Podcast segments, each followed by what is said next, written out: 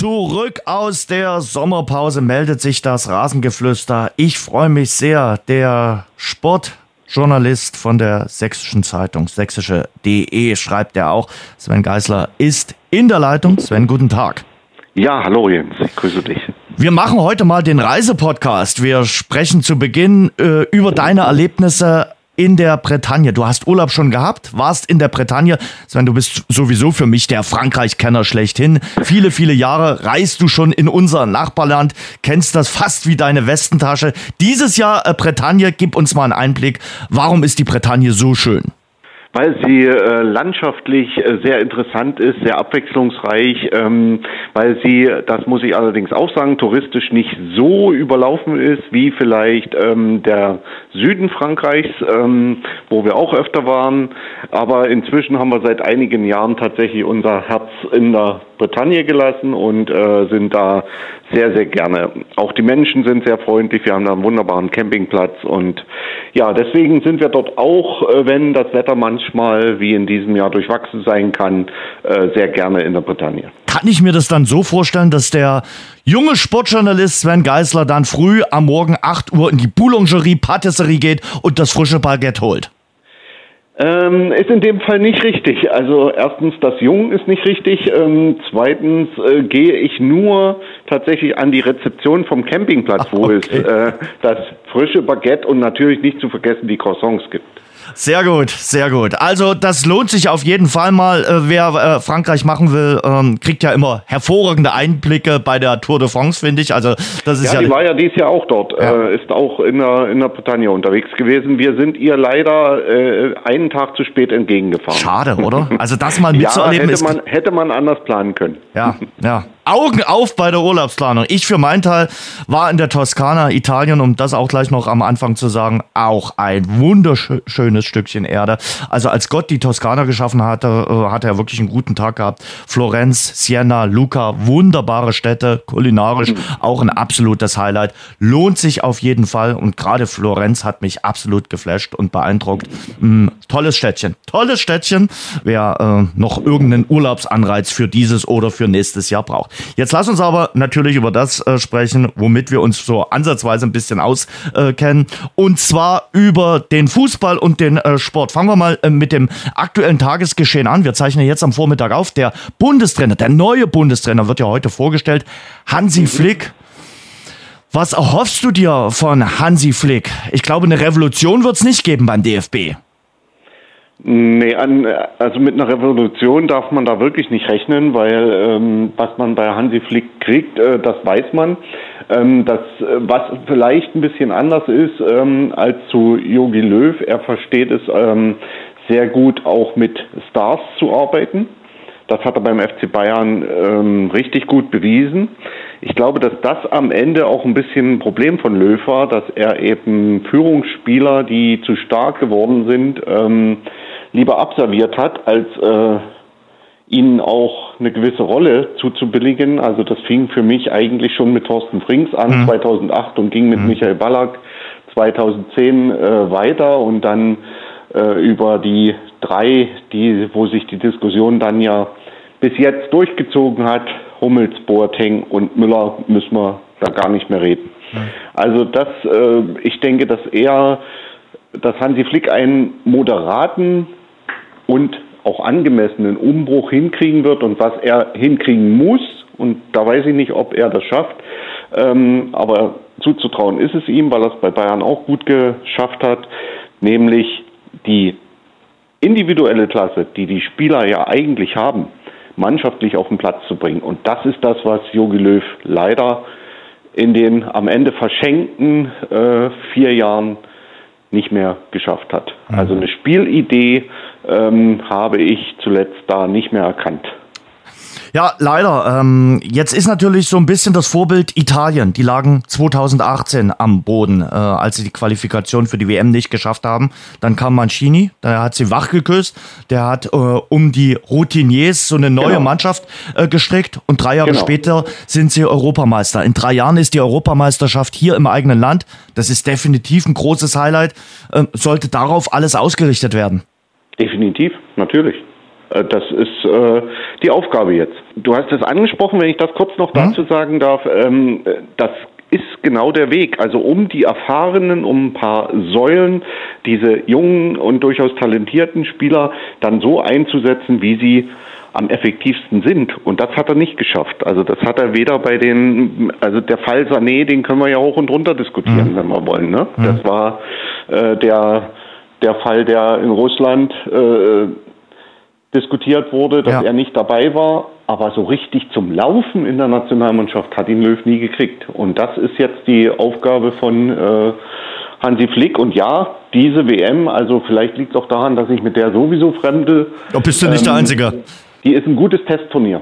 Vielleicht sollte man es so sehen und, und, und gucken, wie weit kommt man. Äh, und, und, und schauen, äh, wie weit kann man die Mannschaft entwickeln. Ich fand ja auch damals die WM 2010, da ist die deutsche Mannschaft in Südafrika auch ohne die ganz großen Erwartungen hingereist und hat dann komplett überzeugt, ist bis ins Halbfinale gekommen, ist dann Dritter geworden und ich glaube, das war so die, die, die erste Weltmeisterschaft dann, wo, worauf der, der WM-Titel 2014 auch fußte.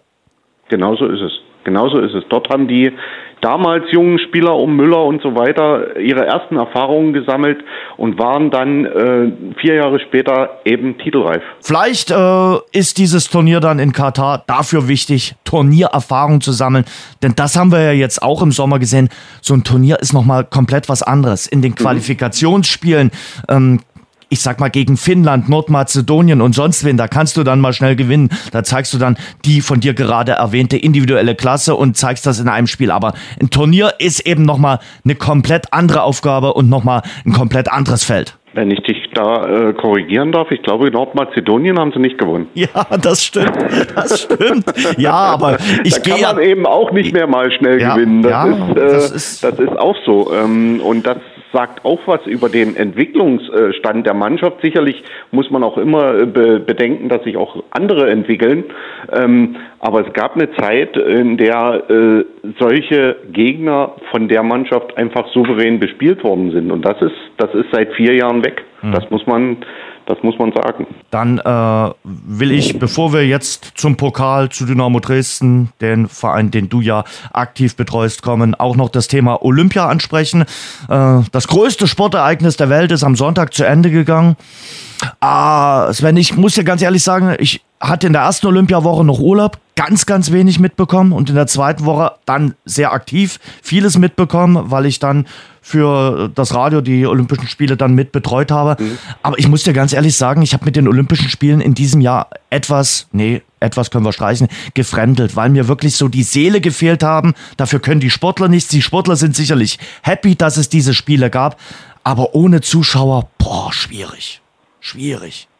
Ja, schwierig, aber ähm, finde es trotzdem gut, dass es die Spiele jetzt gegeben hat, eben wegen der Sportler und ähm, so wie sie es angenommen haben. Ähm, ja, natürlich haben die Zuschauer gefehlt. Man muss aber auch der Wahrheit halber sagen, dass bei Sportarten wie, äh, ich sag mal jetzt einfach Ring, ähm, ohne dass ich das irgendwie abwertend äh, meinen würde, ähm, auch sonst wahrscheinlich nur sehr wenige Zuschauer da sind. Ähm, für die war es äh, dann wahrscheinlich gar kein großer Unterschied. Natürlich Sicherlich. wollen wir volle Stadien, wollen wir volle Arenen, gerade bei, der, bei Olympischen Spielen. Das ist doch ganz klar.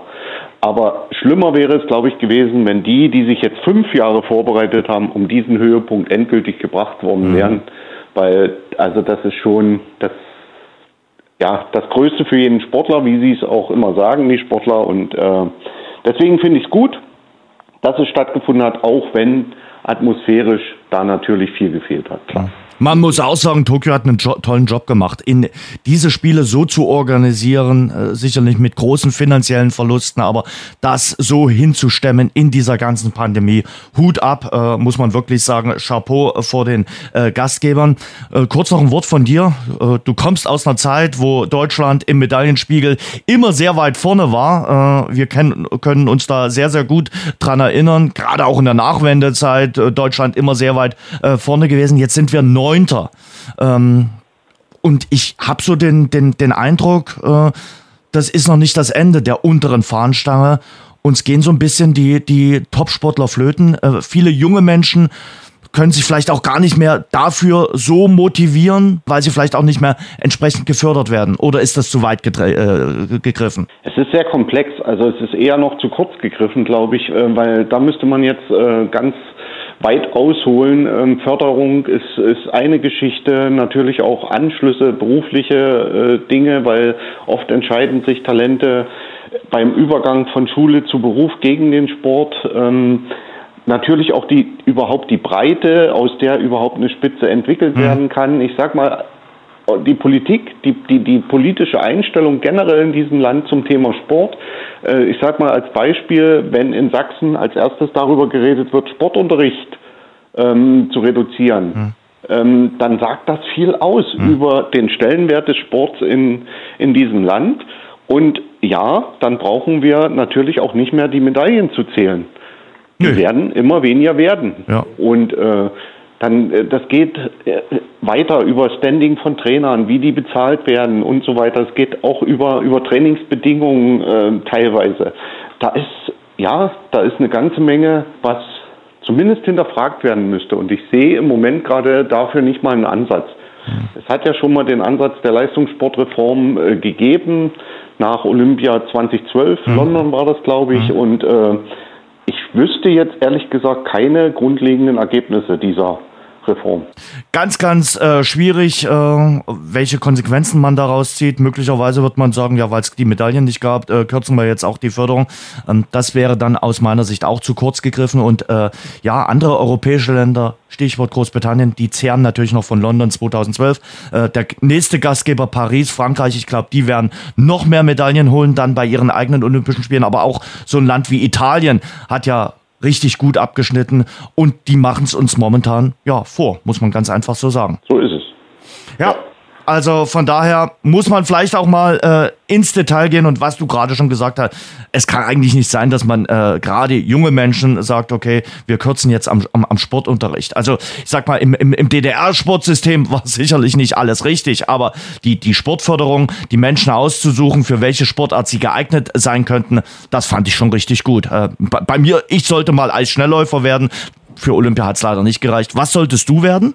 Ich wollte immer nur Fußballer werden. Insofern ähm, war das keine Option. Ich wäre wohl noch fürs Turnen in Frage gekommen, aber das kann ich mir aus heutiger Sicht auch überhaupt nicht mehr vorstellen. Jetzt laufen gerade bei mir die Bilder ab, äh, wie Sven Geisler bei der, bei der Turnkür. Und damit kommen wir zu Dynamo. Äh, lass uns über Dynamo Dresden reden. Ich muss ganz ehrlich sagen, ich bin überrascht. Ich bin positiv überrascht von Dynamo Dresden. Äh, im, im, Im Sommer habe ich so gedacht, na ja, mit diesen ganzen Neuzugängen, ob das so funktioniert. Ja, man kann wirklich sagen, es sind erst zwei Spiele absolviert, ein Pokalspiel dazu noch, also drei Pflichtspiele.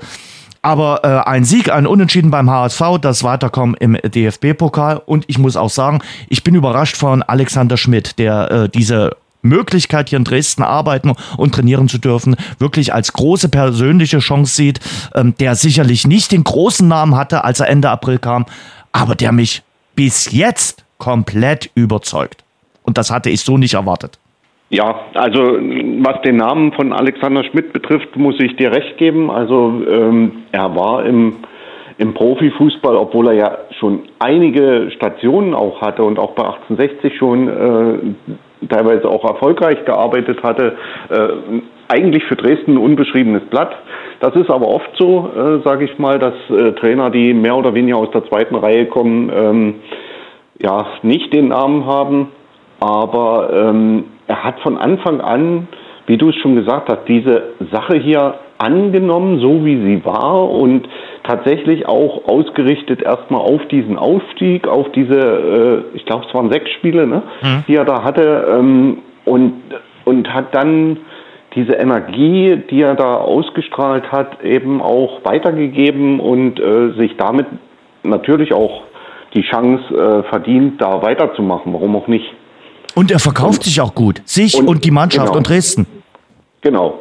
Und äh, ehrlich gesagt, ich hatte am Anfang gedacht, äh, er soll nur eine Übergangslösung ja. sein. Dafür muss man sich fast entschuldigen. Das sage ich auch hier an dieser Stelle. Ich hatte wirklich den Eindruck, den hat äh, Ralf Becker jetzt geholt, um das Ding bis zum Ende äh, der Saison zu bringen, äh, um die Mannschaft zum Ausstieg zu bringen.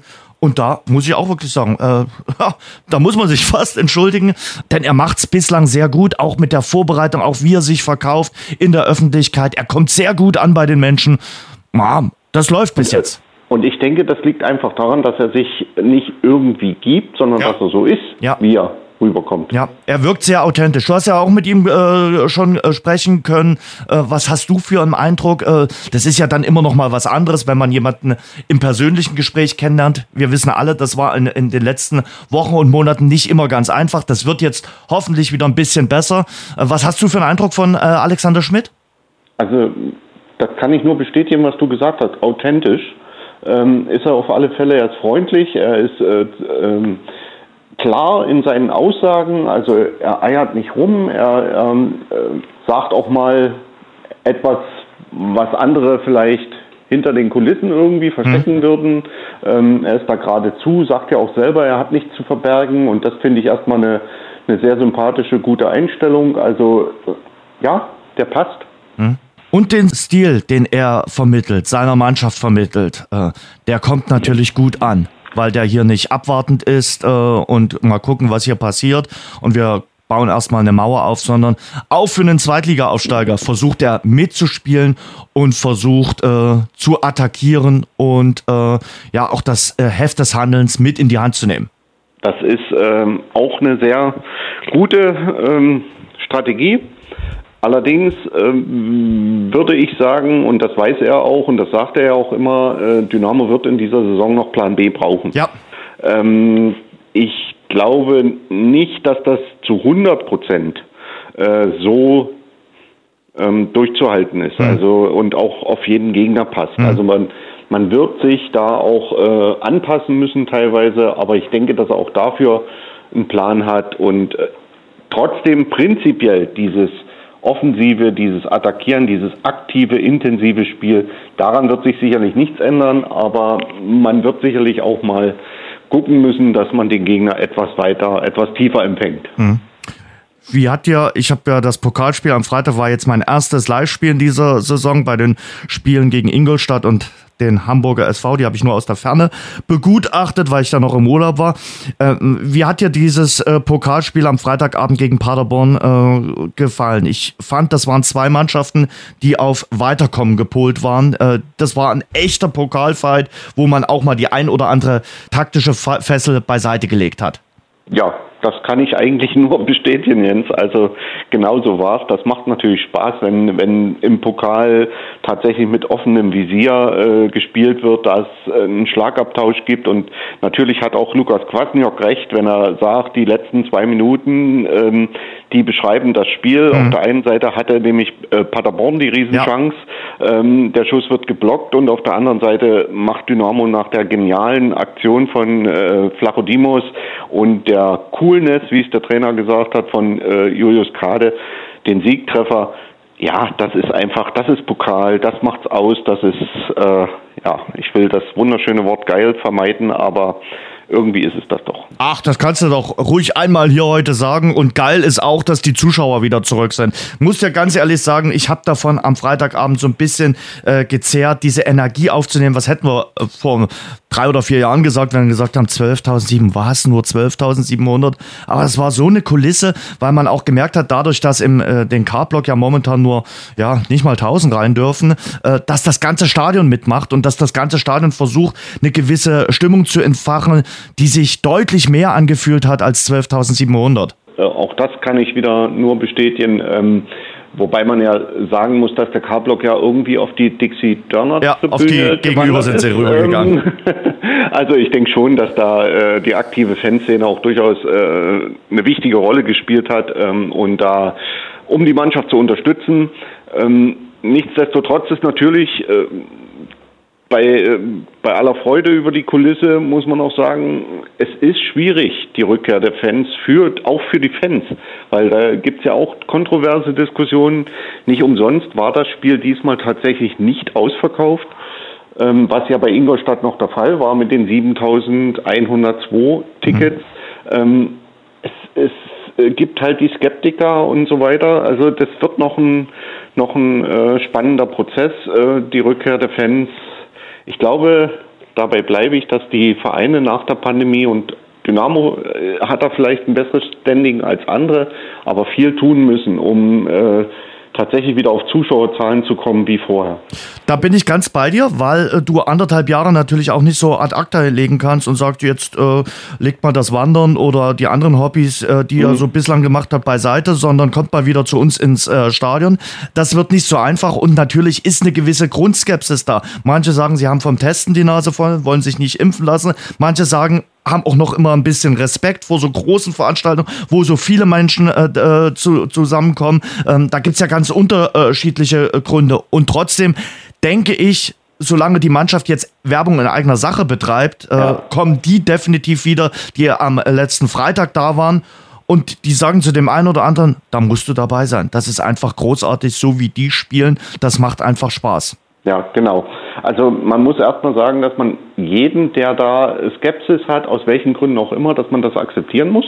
Genauso wie man natürlich akzeptieren muss, ähm, dass es auch Leute gibt, die jetzt froh sind und die gerne auch im Stadion wieder äh, Kontakt suchen und äh, vielleicht da auch mal den Abstand nicht ganz so genau nehm, nehmen weil das ist einfach ein Lebensgefühl, ein mhm. wichtiges für, für viele Leute. Und es ist gut, dass es das wieder gibt und wir können nur hoffen und alle unseren Teil dazu beitragen, dass es lange so bleibt. Natürlich muss man beide Seiten verstehen und man muss auch beide Seiten versuchen zu akzeptieren und dann nicht immer mit dem Finger auf den anderen zeigen genau. oder in den sozialen Netzwerken gleich gegen die anderen bashen, sondern einfach mal versuchen, ah, warum sind die so drauf? Warum, äh, warum äh, reagieren die aktuell so? Und vielleicht auch ein bisschen Grundverständnis für den Andersdenkenden mitbringen. Genau, das ist etwas, was in dieser äh, Gesellschaft leider äh, nicht mehr so selbstverständlich ist, wie es sein sollte. Ich muss ja nicht immer sofort die, die, die andere Meinung äh, haben äh, und aber vielleicht ein bisschen Verständnis zu entwickeln,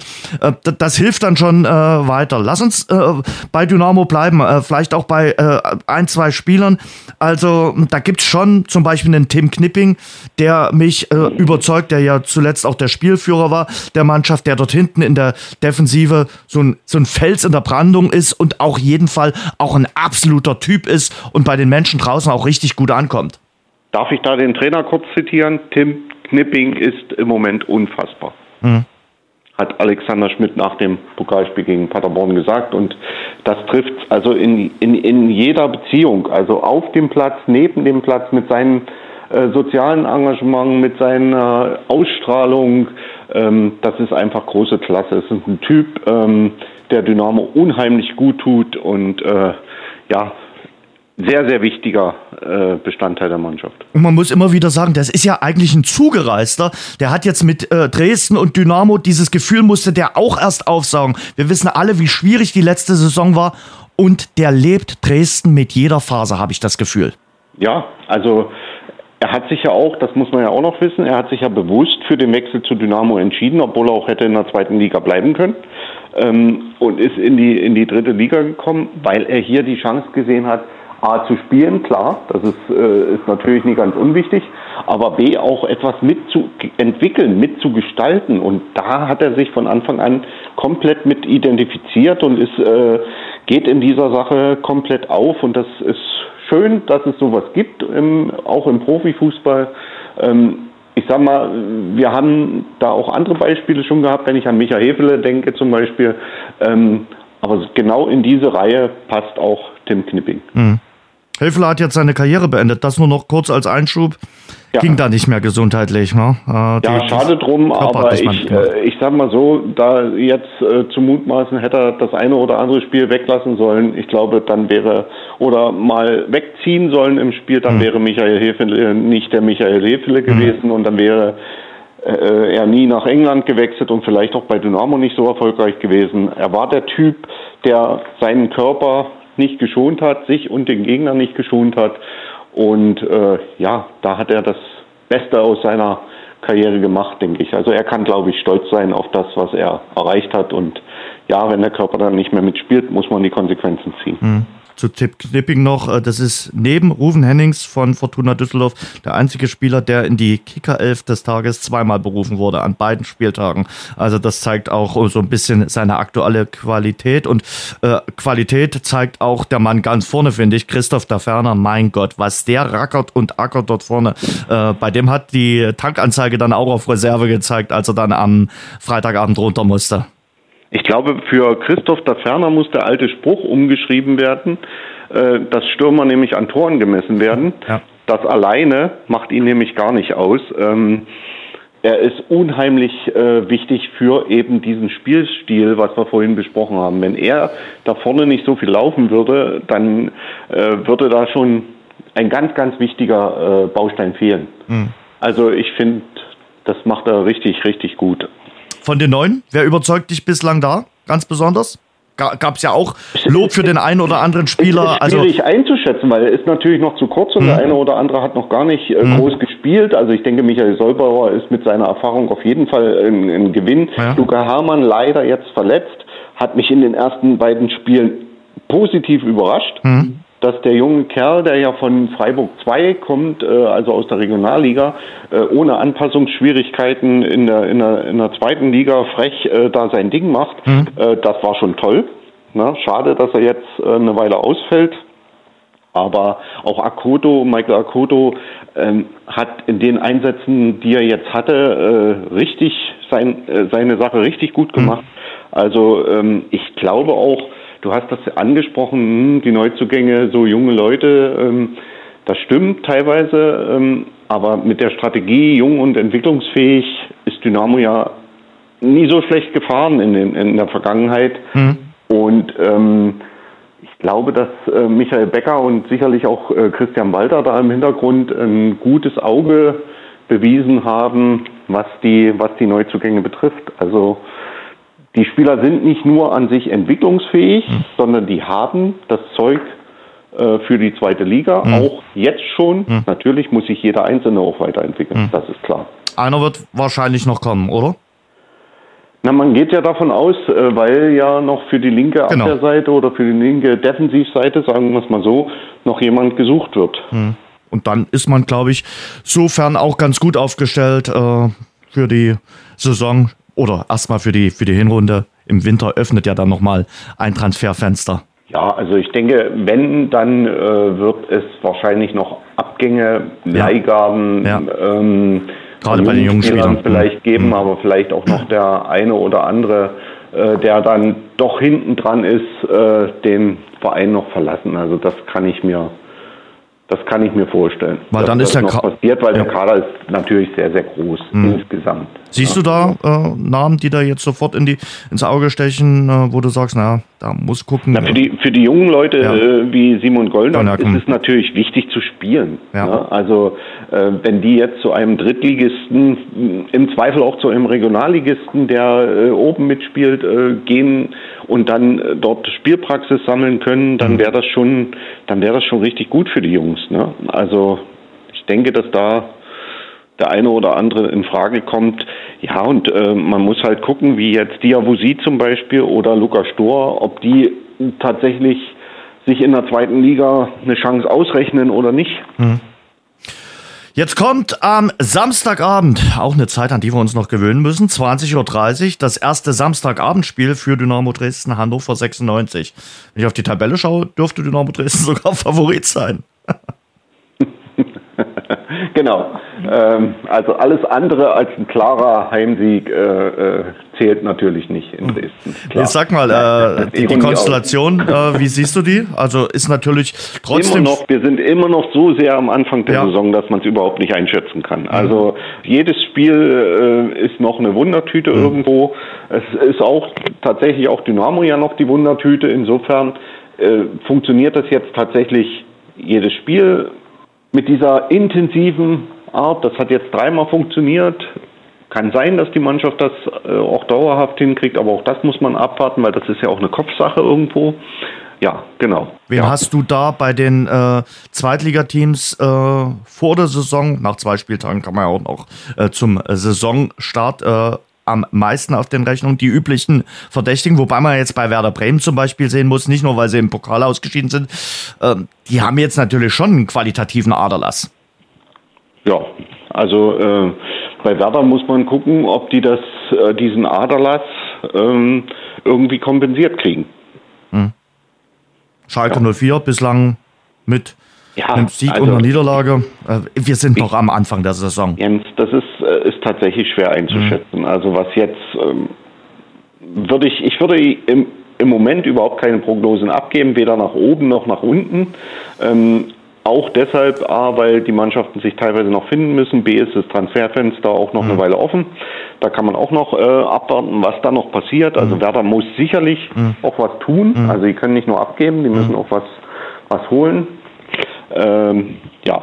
Aber also insofern mh, hm, Geduld.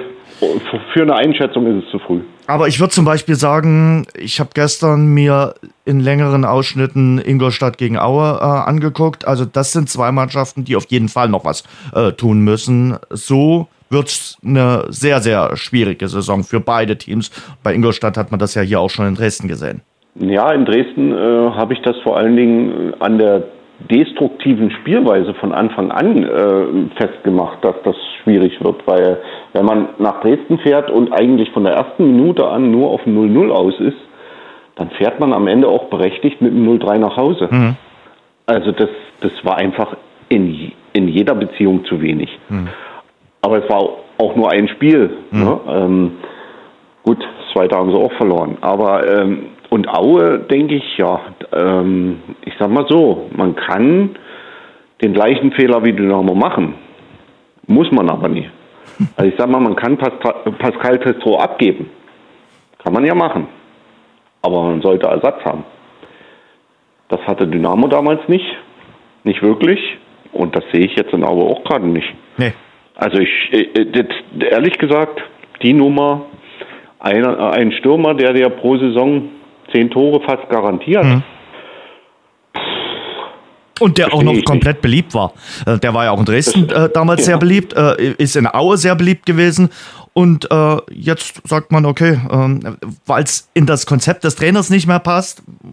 Äh, ja, so war es ja letztlich dann hier irgendwo ja. auch. Aber ähm, ja, wie gesagt, halte ich für schwierig. Da müssen sie auch noch was tun. Ja, gehe gestern mit der Vorlage zum äh, zwischenzeitlichen 1 zu 1. Aber ob der jetzt der Ersatz ist?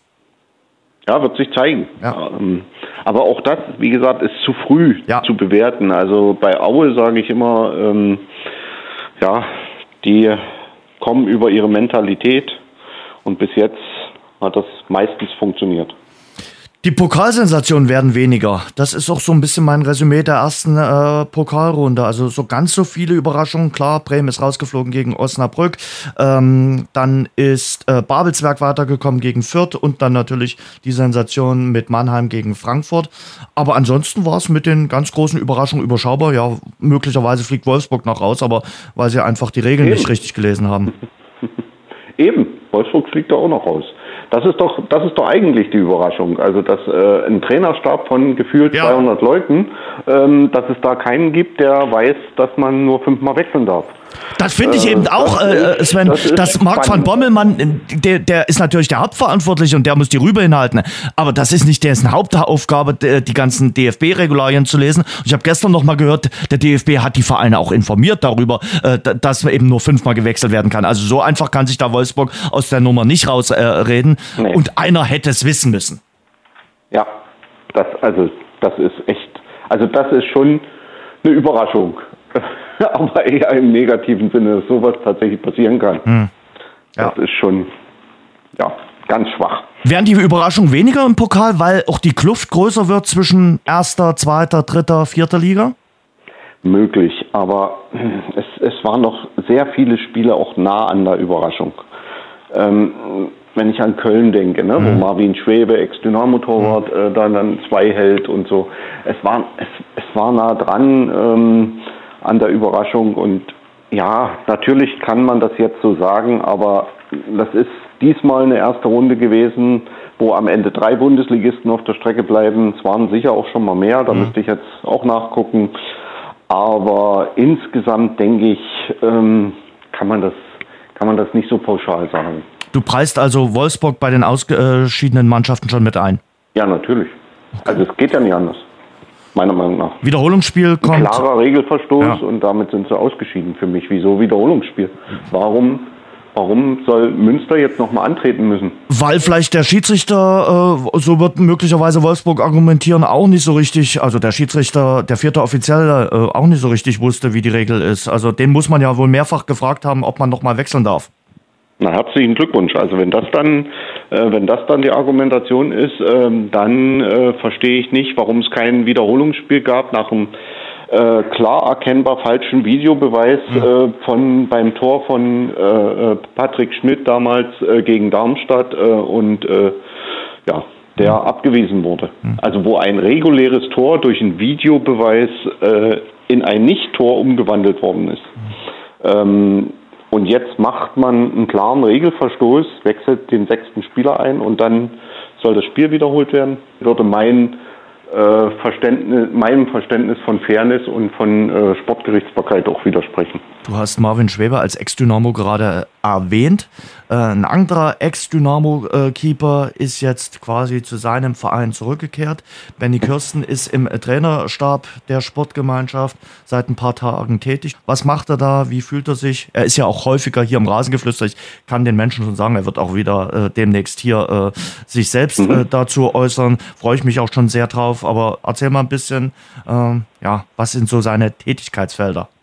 Naja, er, er gehört zum Torwart-Expertenteam, wird da äh, sicherlich seine Meinung mit einbringen. Ähm, und ich denke, dass er dann eben auch, äh, was die Torhüterausbildung betrifft, äh, sicherlich zumindest mit seiner Expertise erstmal äh, da sich einbringen kann. Also ich denke, dass es immer gut ist, ähm, Identifikationsfiguren im Verein zu binden. Da sind zum Beispiel ja auch die Bayern äh, ein, ein, ein großes Vorbild. Ähm, Dynamo hatte das jahrelang vernachlässigt und hat es aber zum Glück wieder hingekriegt, was sehr, sehr viel mit Ralf Minge zu tun hatte, ähm, der auch ehemalige Spieler im Nachwuchs, im, als, im Trainerteam dort mit eingebunden hat und so weiter. Und deswegen finde ich immer gut, wenn solche Leute, die auch noch dazu natürlich die fachliche Kompetenz dafür haben, wie eben Benny äh, Kirsten, dass die dann auch wieder eingebunden werden. Mhm. Zum Schluss, äh, sag mir mal noch deine Meinung zum äh, viel diskutierten äh, Thema Lionel Messi. Ganz Barcelona liegt in Tränen, oh. dass der Star äh, die Stadt verlassen hat. Ich muss dir ganz ehrlich sagen, es ist ja so ein bisschen auch bekannt, dass ich Messi immer ein bisschen mehr präferiert habe als Cristiano Ronaldo aber bei mir hat so ein bisschen sein Ansehen Schramm bekommen. Also ich hielt das Ganze, was da am Sonntag passiert ist, auch für eine gewissermaßen ein Schmierentheater. Diese Tränen und das Taschentuch sich reichen. Sicherlich für ihn ein, ein, ein, ein, ein großer, ein, ein nicht ganz einfacher Schritt, aber er scheint ja schon mit Paris eine Übereinkunft erzielt zu haben äh, am, am, am Sonntag. Und sage ich mal, wenn ich so sehr an dem Verein meines Herzens hänge, dann muss ich vielleicht auch noch ein bisschen auf ein bisschen mehr Geld verzichten als nur auf 50 äh, Prozent. Ich glaube, er hat über 100 Millionen Jahresgage gehabt und ist nicht ganz unschuldig, dass äh, Barcelona mit einer halben Milliarde Euro verschuldet ist. Und wenn ich dann so sehr an dem Verein hänge, dann sage ich vielleicht auch, okay, Freunde, ich spiele für noch ein bisschen weniger, weil mir Barcelona einfach so wichtig ist. Also ich würde ihm die Emotionalität jetzt nicht absprechen wollen, weil das waren viele Jahre, auch erfolgreiche Jahre. Ähm, ich glaube auch, dass Profis Menschen sind. Mhm und deswegen auch Gefühle zeigen dürfen und haben dürfen. Ähm, ich glaube nicht, dass er schuld ist, da würde ich dir gerne widersprechen, mhm. ähm, mit Schuld ist an dem äh, finanziellen Desaster bei Barca, ähm, weil Barca hat es ihm ja gezahlt. Ja, da, da, ohne Frage, ja sicher. Und er hat zurückgezahlt und zwar mit Leistung. Also das hat er ja nicht, also wenn die Preise nun mal so sind auf dem Markt, sind sie so. Mhm. Natürlich kannst du jetzt sagen, wenn ihm so viel an dem Verein liegt, hätte er auf 3,50 Euro mehr vielleicht auch verzichten können, sich eben dann beim Britannia-Urlaub ein Croissant weniger kaufen. Äh, aber insgesamt denke ich, ja, äh, er ist da mit Sicherheit nicht an dem finanziellen Desaster schuld. Und wenn man über die Finanzen und die Gehälter von Profis redet, dann öffnet man ein ganz weites Feld. Mhm. Ja. Das, das, dass das nie angemessen war, das ist, ist ja überhaupt keine Frage. Mhm. Und dass da Vereine und das lange absehbar über ihre Verhältnisse gelebt haben und jetzt äh, das vielleicht auch noch nutzen, um es auf die Corona-Krise zu schieben, ähm, ja, das ist auch bekannt. Ja, wenn ich alleine 110 oder 120 Prozent des äh, kompletten Umsatzes in die Gehälter stecke, ja, dann, dann kann die Rechnung ja gar nicht aufgehen. Wie soll das denn aufgehen? Also, und wo sollten jetzt die neuen Umsatzquellen herkommen beim FC Barcelona? Aus der viel diskutierten Super League, die dann Gott sei Dank relativ schnell zerplatzt ist. Wo sollte frisches Geld herkommen? Gerade in diesen schweren äh, Corona-Zeiten. Genau. Ich denke, die Vereine müssen sich erden. Ansonsten wird es einige vielleicht über kurz oder lang tatsächlich nicht mehr geben. Oder du hast jemanden aus dem Nahen Osten wie Manchester City oder Paris ja, Saint-Germain. Aber dieses Modell A halte ich davon gar nichts. Das ist, äh, das ist ja bekannt, glaube ich. Und B glaube ich, auch das stößt an Grenzen irgendwann. Also äh, so viele Milliardäre, die ein, Spielzeug im Fußball brauchen ähm, und dann auch noch den Verein oder nee, Verein ist es dann ja nicht mehr, die Aktiengesellschaft oder das, das Spielzeug spielen lassen, ähm, die gibt's nicht, glaube ich. Also in Deutschland haben wir jetzt mehrere Desaster damit erlebt, mhm. mit solchen Versuchen, ne? Äh, Irding, Türkgücü und mhm. so weiter. Deswegen, ich halte das nicht für, um Gottes Willen, also wenn das das Zukunftsmodell des Fußballs sein soll, dann habe ich damit nichts mehr zu tun. Mhm. Ja, da bist du sicherlich nicht der Einzige. Ist Paris Saint-Germain damit der Top-Favorit auf die Champions League im kommenden Jahr? Haben wir noch Donnarumma, Ramos mit dazu ja, bekommen. Die haben, die haben, ja. Haben keine schlechte haben, Mannschaft. Mbappé und Neymar spielen, ja, glaube ich, auch dort. Ja, die haben aufgerüstet nochmal und äh, ja, aber ich sage nochmal, individuelle Klasse ist die eine Seite. Die mannschaftlich auf den Platz zu bringen, ist die große Herausforderung. Und die ist erst recht eine große Herausforderung, wenn äh, du sehr, sehr viele Stars, also Alpha-Tiere, äh, in der Truppe hast da fehlen mir vielleicht dann am Ende ein bisschen die Wasserträger. Das wird spannend. Wir werden das beobachten von der Ferne, von der Nähe beobachten wir weiter Dynamo Dresden. Dann am Samstag in der zweiten Liga, Samstagabend gegen Hannover 96. Es war wie immer ein Fest. Äh, wir haben ein paar Einblicke über die Bretagne bekommen und natürlich haben wir auch ausführlich über Dynamo Dresden gesprochen. Ich verspreche euch, in dieser Woche gibt es noch eine weitere Folge. Schauen wir auf die Bundesliga-Saison voraus. Erstmal vielen Dank an Sven Geisler von der Sächsischen Zeitung, von sächsische.de. Hat wie immer großen Spaß gemacht. Auf bald. Bis bald. Mir auch. Bis dann. Danke, Jens. Ciao.